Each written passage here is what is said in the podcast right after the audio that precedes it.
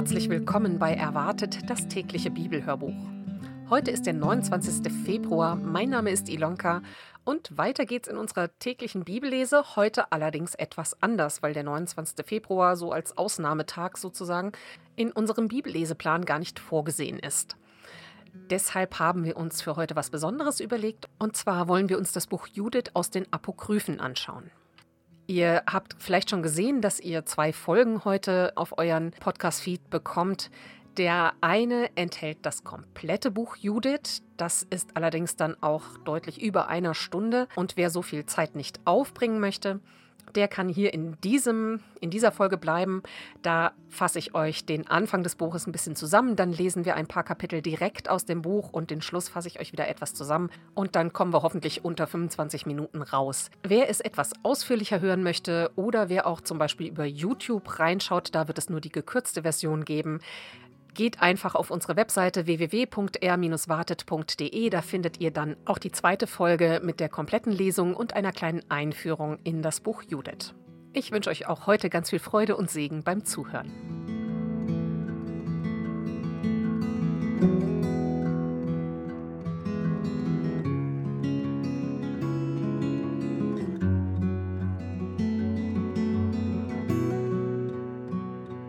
Zum Einstieg in die Geschichte. Der Assyrerkönig Nebukadnezar, historisch war der allerdings Herrscher von den Neubabyloniern, beschließt einen Feldzug gegen die Meder und sucht dafür Unterstützung bei den westlich bis hin zum Mittelmeer wohnenden Völkern. An der Stelle hier auch eine kleine Anmerkung. Das Buch Judith ist ein historischer Roman und keine historische Aufzeichnung. Das lebt also nicht von der historischen Exaktheit, sondern will einen Grundkonflikt zwischen wiedergöttlicher Großmacht und dem gefährdeten Volk Israel darstellen. Nebukadnezar fragt also bei den westlichen Völkern für Unterstützung für seinen Feldzug gegen die Meder und diese verweigern das jedoch. Nebukadnezar entschließt sich, Medien dennoch anzugreifen und erobert es auch und beauftragt dann im Anschluss seinen Feldherrn Holofernes, eine Strafexpedition in den Westen durchzuführen. Und Holofernes hat Erfolg und vernichtet vor allen Dingen die fremden Heiligtümer, um zu erreichen, dass sein König künftig von allen anderen als Gott angebetet wird. Als dann dieses assyrische Heer vor Judäa liegt, ist die Bestürzung da groß, die Männer flehen zu Gott, dass er ihre Not wenden möge. Währenddessen ist Achior, einer der Ammoniter, die Holofernes bereits besiegt hat, bei Holofernes und warnt ihn vor einem Angriff gegen die Israeliten. Er sagt ihm nämlich, ihr Gott hat sie durch die ganze Geschichte begleitet und wird sie auch diesmal nicht im Stich lassen. Wir können sie nämlich nur besiegen, wenn sie ihren Gott beleidigt oder betrogen haben. Solange sie ihrem Gott gehorsam sind, hat das keine Chance auf Erfolg. Das wertet Holofernes natürlich als einen Affront gegen seinen König und Gott Nebukadnezar. Als Strafe dafür liefert er den Achior, den Israeliten in Betulia, einem erfundenen Ort, aus und er soll im Prinzip die gleiche Strafe erleiden, die auch die Israeliten erleiden. Sobald man die Israeliten besiegt und niedergemetzelt hat, wird man eben auch den Achior töten. Die Assyrer ziehen nun auch vor Betulia und belagern die Stadt. Und nach einigen Wochen wird das Wasser in der Stadt so knapp, dass das Volk kurz vorm Verdursten ist. Und die Einwohner verlieren ihren Mut und Gottvertrauen und sind zur Übergabe ihrer Stadt bereit. Der Statthalter kann gerade noch verhindern, dass sofort die Stadt übergeben werden soll und sagt, lassen noch mal fünf Tage abwarten. Und wenn Gott in der Zeit nicht eingreift, dann werden wir die Stadt übergeben. In dieser Situation wird nun Judith vorgestellt. Sie lebt ebenfalls in Betulia. Sie wird als sehr gottesfürchtige Frau vorgestellt. Und hier ein kurzes Zitat aus dem Anfang von Kapitel 8. Sie war sehr schön von Gestalt und blühendem Aussehen. Ihr Mann Manasse hatte ihr Gold und Silber, Knechte und Mägde, Vieh und Felder hinterlassen, über die sie verfügte. Und es gab niemanden, der ihr etwas Schlechtes nachsagen konnte, denn sie fürchtete Gott sehr. Und Judith hatte jetzt also gehört, dass das Volk bereit war, die Stadt den Assyrern zu übergeben. Und weil sie das für keine gute Idee hält, lädt sie das Oberhaupt Usia und die Ältesten Capri und Kami zu sich ein. Und da steigen wir jetzt in die Lesung ein. Da sind wir in Kapitel 8 ab Vers 11. Rede der Judith. Als die nun zu ihr kamen, sprach sie zu ihnen: Hört mich an, ihr Oberhäupter von Betulia. Das Wort, das ihr heute zu dem Volk gesprochen habt, war nicht recht.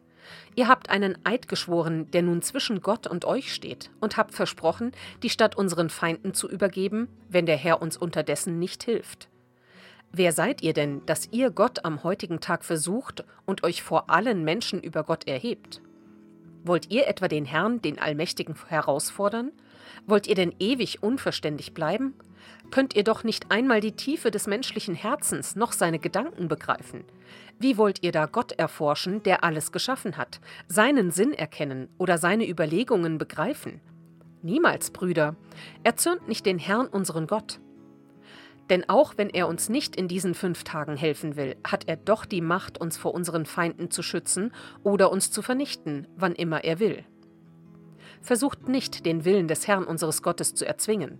Gott ist ja nicht wie ein Mensch, dem man drohen könnte, und nicht wie einer, der sich bedrängen ließe. Darum lasst uns auf seine Rettung warten und ihn um Hilfe anrufen. Er wird unsere Stimme erhören, wann es ihm gefällt. Denn es gibt ja zu dieser Zeit unter uns keinen Stamm und keine Sippe, kein Geschlecht und keine Stadt mehr, die selbstgemachte Götter anbeten, wie das in früheren Zeiten geschehen ist. Darum kamen Schwert und Raub über unsere Väter, und sie wurden vor unseren Feinden tief gedemütigt. Wir aber kennen keinen anderen Gott als ihn allein. Deshalb hoffen wir auch, dass er niemanden von uns und unserem Volk vergessen wird. Denn wenn wir besiegt werden, wird ganz Judäa fallen. Dann wird auch unser Heiligtum geplündert und für seine Entweihung wird von uns Rechenschaft gefordert. Der Tod unserer Brüder und die Verbannung aus unserem Land und die Verwüstung unseres Erbteils werden auf unser Haupt zurückfallen, wenn wir fremden Völkern dienen müssen und wir müssen zu Hohn und Spott werden bei denen, die uns beherrschen. Dann wird sich unsere Knechtschaft nicht mehr zum Guten wenden, sondern der Herr unser Gott wird uns zu Schanden machen. Deshalb lasst uns unseren Brüdern in Jerusalem zeigen, dass wir für ihr Leben einstehen und uns vor das Heiligtum, den Tempel und den Altar stellen wollen. Zugleich aber lasst uns dem Herrn unserem Gott danken, dass er uns ebenso prüft wie unsere Väter auch. Erinnert euch, was er mit Abraham getan hat, wie er Isaak versuchte und wie es Jakob in Mesopotamien erging, als er die Schafe Labans, des Bruders seiner Mutter, hütete. Denn wie er jene im Feuer geläutert hat, um ihre Herzen zu prüfen, so ist auch dies keine Strafe für uns, sondern durch Züchtigung ermahnt der Herr, die ihm nahe sind. Antwort des Usia.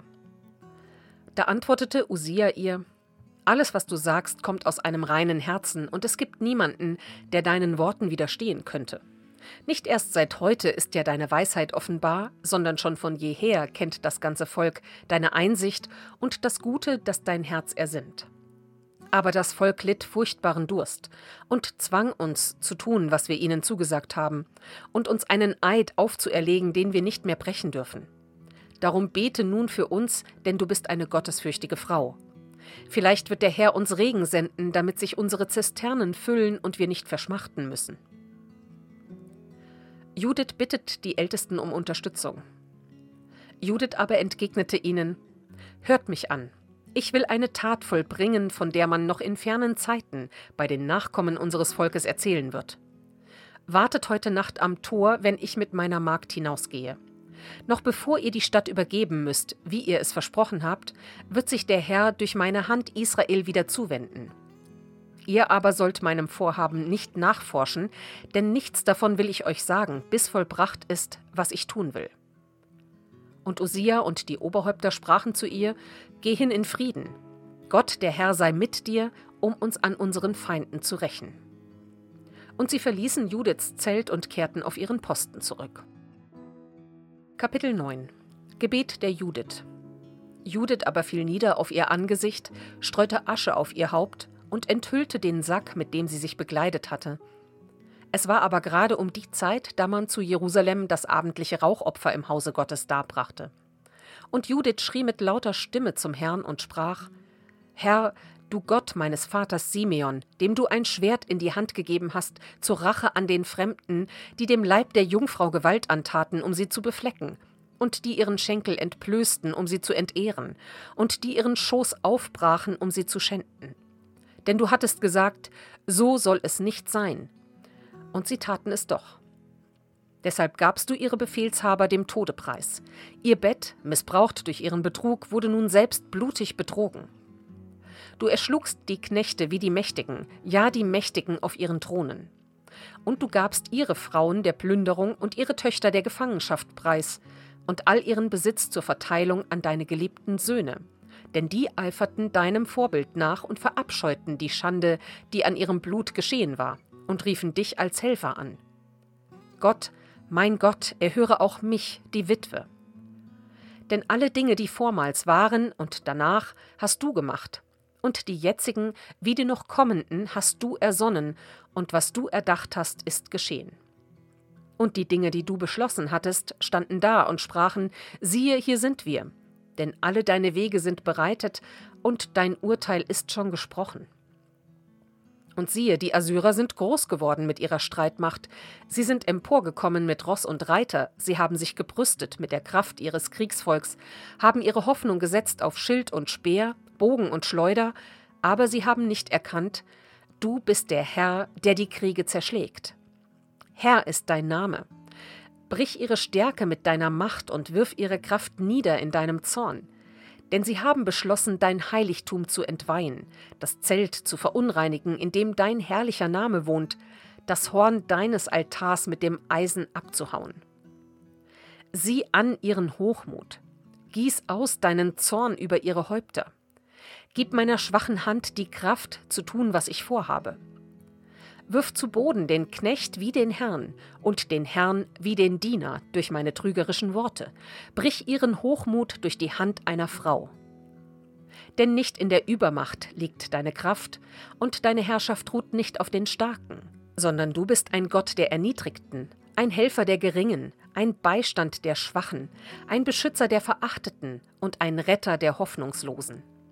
Ja, du Gott meines Vaters und der Gott des Erbbesitzes Israels, du Herrscher des Himmels und der Erde, Schöpfer allen Wassers und König deiner ganzen Schöpfung, erhöre mein Flehen.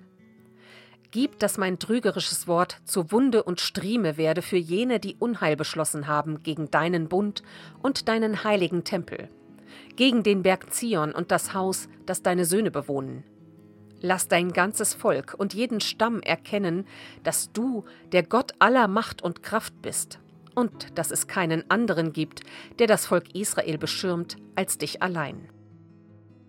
Kapitel 10 Judith bereitet ihre Tat vor.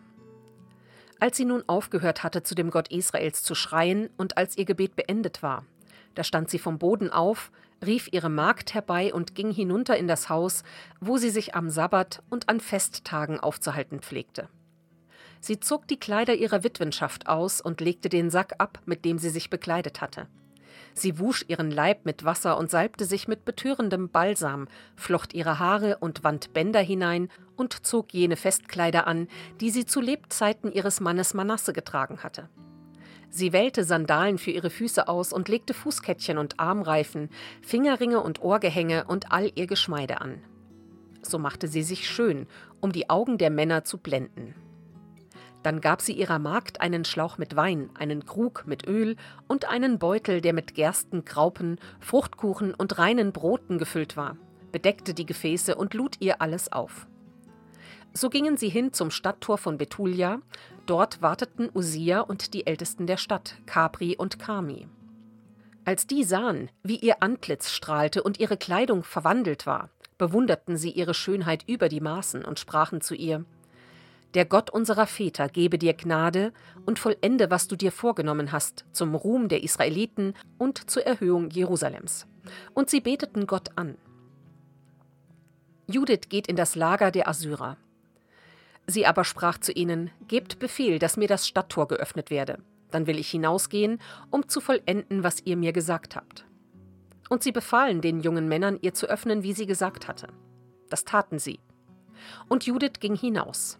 Die Männer der Stadt aber blickten ihr nach, bis sie den Berg hinabgestiegen war, das Tal erreicht hatte und nicht mehr zu sehen war. Als sie nun im Tal geradeaus weiterging, stieß sie auf eine assyrische Wache. Die nahmen sie gefangen und fragten sie aus. Zu wem gehörst du? Wo kommst du her und wo gehst du hin? Und sie sprach, ich bin eine Tochter der Hebräer und bin ihnen entlaufen, weil sie euch bald zum Fraß vorgeworfen werden. Und nun gehe ich zu Holofernes, dem Feldhauptmann eurer Streitmacht, um ihm Wichtiges mitzuteilen. Denn ich will ihm einen Weg zeigen, den er gehen kann, um das ganze Gebirge in Besitz zu nehmen, ohne dass auch nur einer von seinen Männern Leib und Leben verliert. Als aber die Männer ihre Worte hörten und sie näher betrachteten, waren sie von ihrer großen Schönheit betört. Und sie sagten zu ihr, Das hat dir dein Leben gerettet, dass du rechtzeitig herabgestiegen bist zu unserem Herrn, und nun komm mit zu seinem Zelt, damit wir dich in seine Hände übergeben. Wenn du dann vor ihm stehst, fürchte dich nicht in deinem Herzen, sondern berichte ihm, was du weißt, so wird er dich gut behandeln. Und sie wählten unter sich hundert Männer aus, die sie und ihre Magd begleiteten und zum Zelt des Holofernes führten. Da lief das ganze Lager zusammen, denn ihre Ankunft hatte sich bei den Zelten herumgesprochen. Und sie kamen und umringten sie, wie sie draußen vor dem Zelt des Holofernes stand, bis man sie ihm gemeldet hatte. Sie staunten über ihre Schönheit und bewunderten die Israeliten ihretwegen und sprachen untereinander Wer könnte ein Volk verachten, in dem es solche Frauen gibt? Keinen einzigen Mann sollte man von ihnen übrig lassen, denn wenn man sie verschonte, wären sie imstande, alle Welt zu überlisten. Da kamen die Leibwächter des Holofernes mit allen seinen Beamten heraus und führten sie in das Zelt. Holofernes aber ruhte gerade auf seinem Bett unter einem Mückennetz, das aus Purpur, Gold und Smaragd gewirkt und mit Edelsteinen verziert war. Und sie berichteten ihm von ihr. Da ging er hinaus in das Vorzelt und ihm wurden silberne Leuchter vorangetragen. Als Judith aber vor ihn und seine Beamten trat, staunten alle über ihre Schönheit und sie fiel vor ihm nieder und huldigte ihm, und seine Diener richteten sie wieder auf. Kapitel 11 Judith redet mit Holofernes. Und Holofernes sprach ihr zu: Nur Mut, Frau, fürchte dich nicht in deinem Herzen, denn ich habe noch keinem Menschen etwas zuleide getan, der Nebukadnezar, dem König der ganzen Erde, dienen will. Auch jetzt hätte ich meinen Speer nicht erhoben gegen dein Volk, das im Gebirge wohnt, wenn sie mich nicht missachtet hätten. Sie selbst haben sich das angetan. Und nun sage mir, warum du ihnen entlaufen und zu uns gekommen bist, denn damit hast du dein Leben gerettet. Nur Mut. In dieser Nacht und auch in Zukunft sollst du am Leben bleiben. Niemand darf dir ein Unrecht tun, sondern man soll dich gut behandeln, wie es den Dienern meines Herrn, des Königs Nebukadnezar, gebührt. Da antwortete ihm Judith, Vernimm die Worte deiner Magd und lass deine Dienerin vor dir reden, denn ich werde meinen Herrn nicht belügen in dieser Nacht. Wenn du den Worten deiner Dienerin folgst, wird Gott mit dir sein Werk vollenden und mein Herr wird nicht ablassen von dem, was er vorhat. So wahr Nebukadnezar, der König der ganzen Erde, lebt, und bei der Kraft deines Herrn, der dich gesandt hat, um alles, was lebt, recht zu ordnen. Nicht allein die Menschen werden deinem Herrn dienen durch dich, sondern auch die Tiere des Feldes und das Vieh und die Vögel des Himmels werden leben durch deine Stärke für Nebukadnezar und sein ganzes Haus denn wir haben von deiner Weisheit und Tüchtigkeit gehört.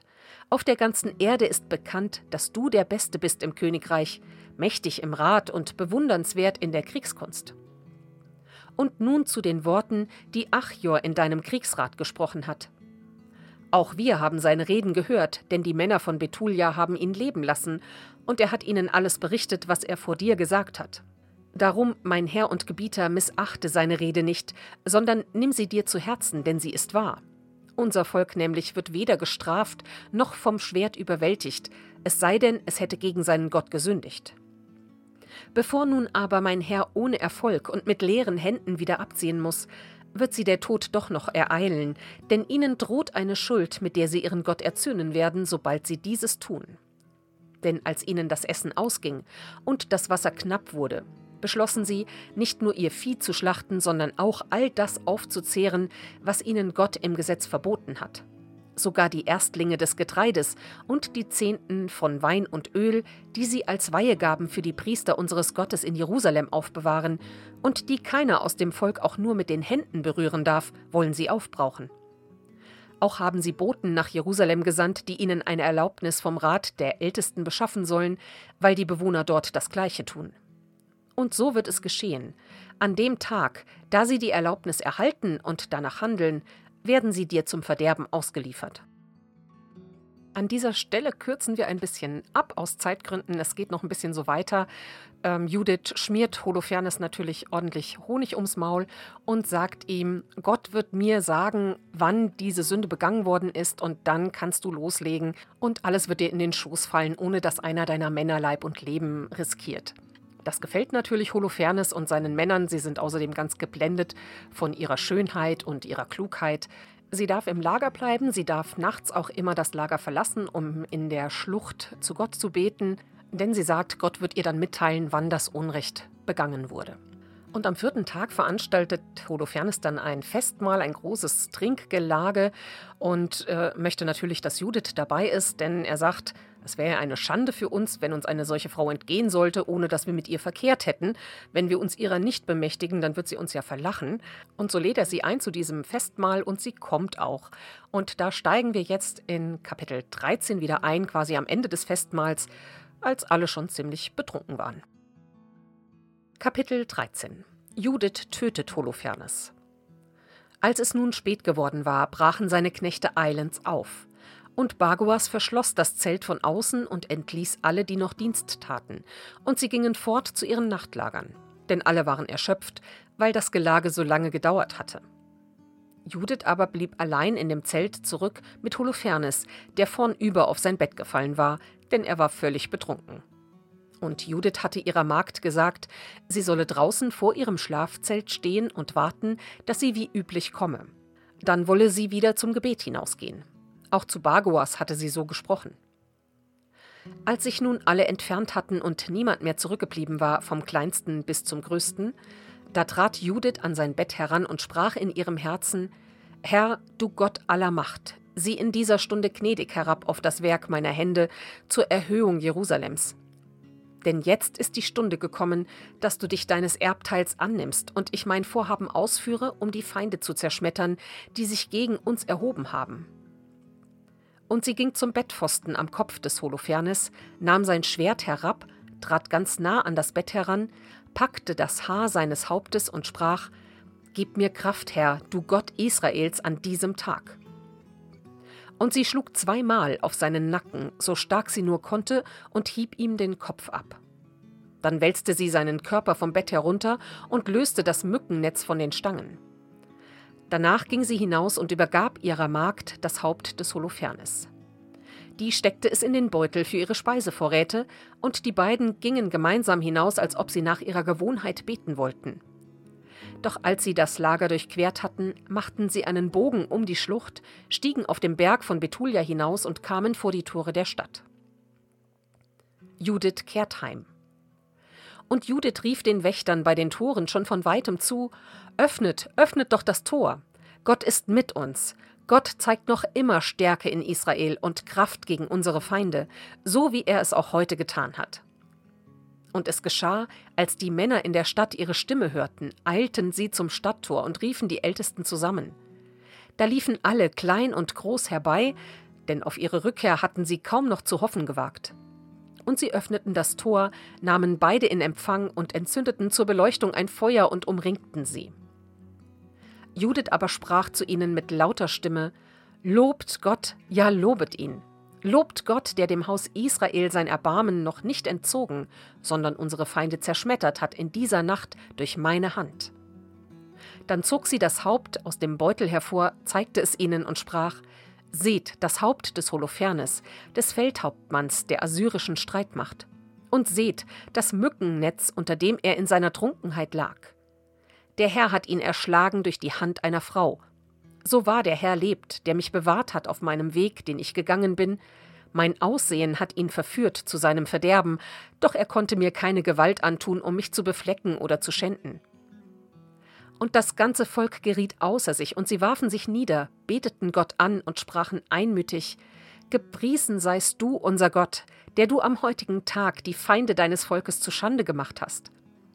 Und Usia sprach zu ihr Gesegnet bist du, Tochter, mehr als alle Frauen auf der Erde, von Gott dem Höchsten, und gepriesen sei Gott der Herr, der Himmel und Erde gemacht hat, der dich geleitet hat, das Haupt unserer Feinde zu schlagen.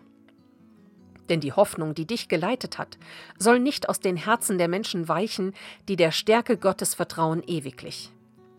Gott gebe, dass dies zu deinem ewigen Ruhm werde und belohne dich mit Gutem, weil du dein Leben nicht geschont hast in der Erniedrigung unseres Volkes, sondern unserem Untergang entgegengetreten und vor unserem Gott auf geradem Wege gegangen bist.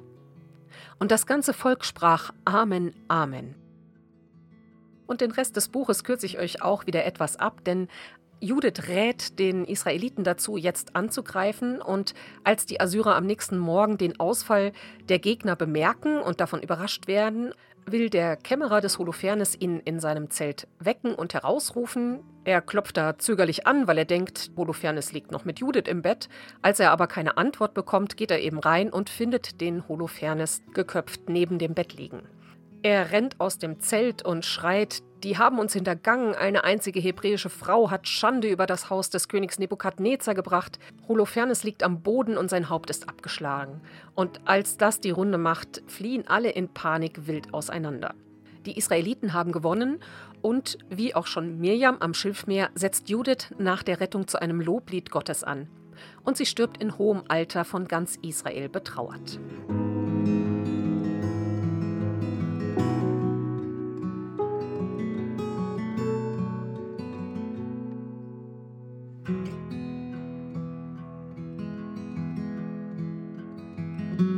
Soweit also heute die Geschichte von Judith und Holofernes aus den Apokryphen. Ich möchte euch die Losung mitgeben aus Psalm 11, Vers 1. Ich traue auf den Herrn.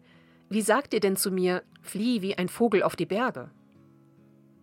Und aus Hebräer 10, Vers 35. Werft euer Vertrauen nicht weg, welches eine große Belohnung hat. Und dann wünsche ich euch einen ganz gesegneten Donnerstag. Ich hoffe, ihr konntet auch aus der Lesung heute etwas mitnehmen. Und ich möchte euch verabschieden mit dem folgenden Segen. Gott, segne uns, wenn wir auf eigene Pläne verzichten müssen. Segne uns, wenn andere erfolgreicher sind als wir. Segne uns, wenn unser Weg schwer und mühsam wird. Sei du uns immer nahe und stehe uns zur Seite. Amen.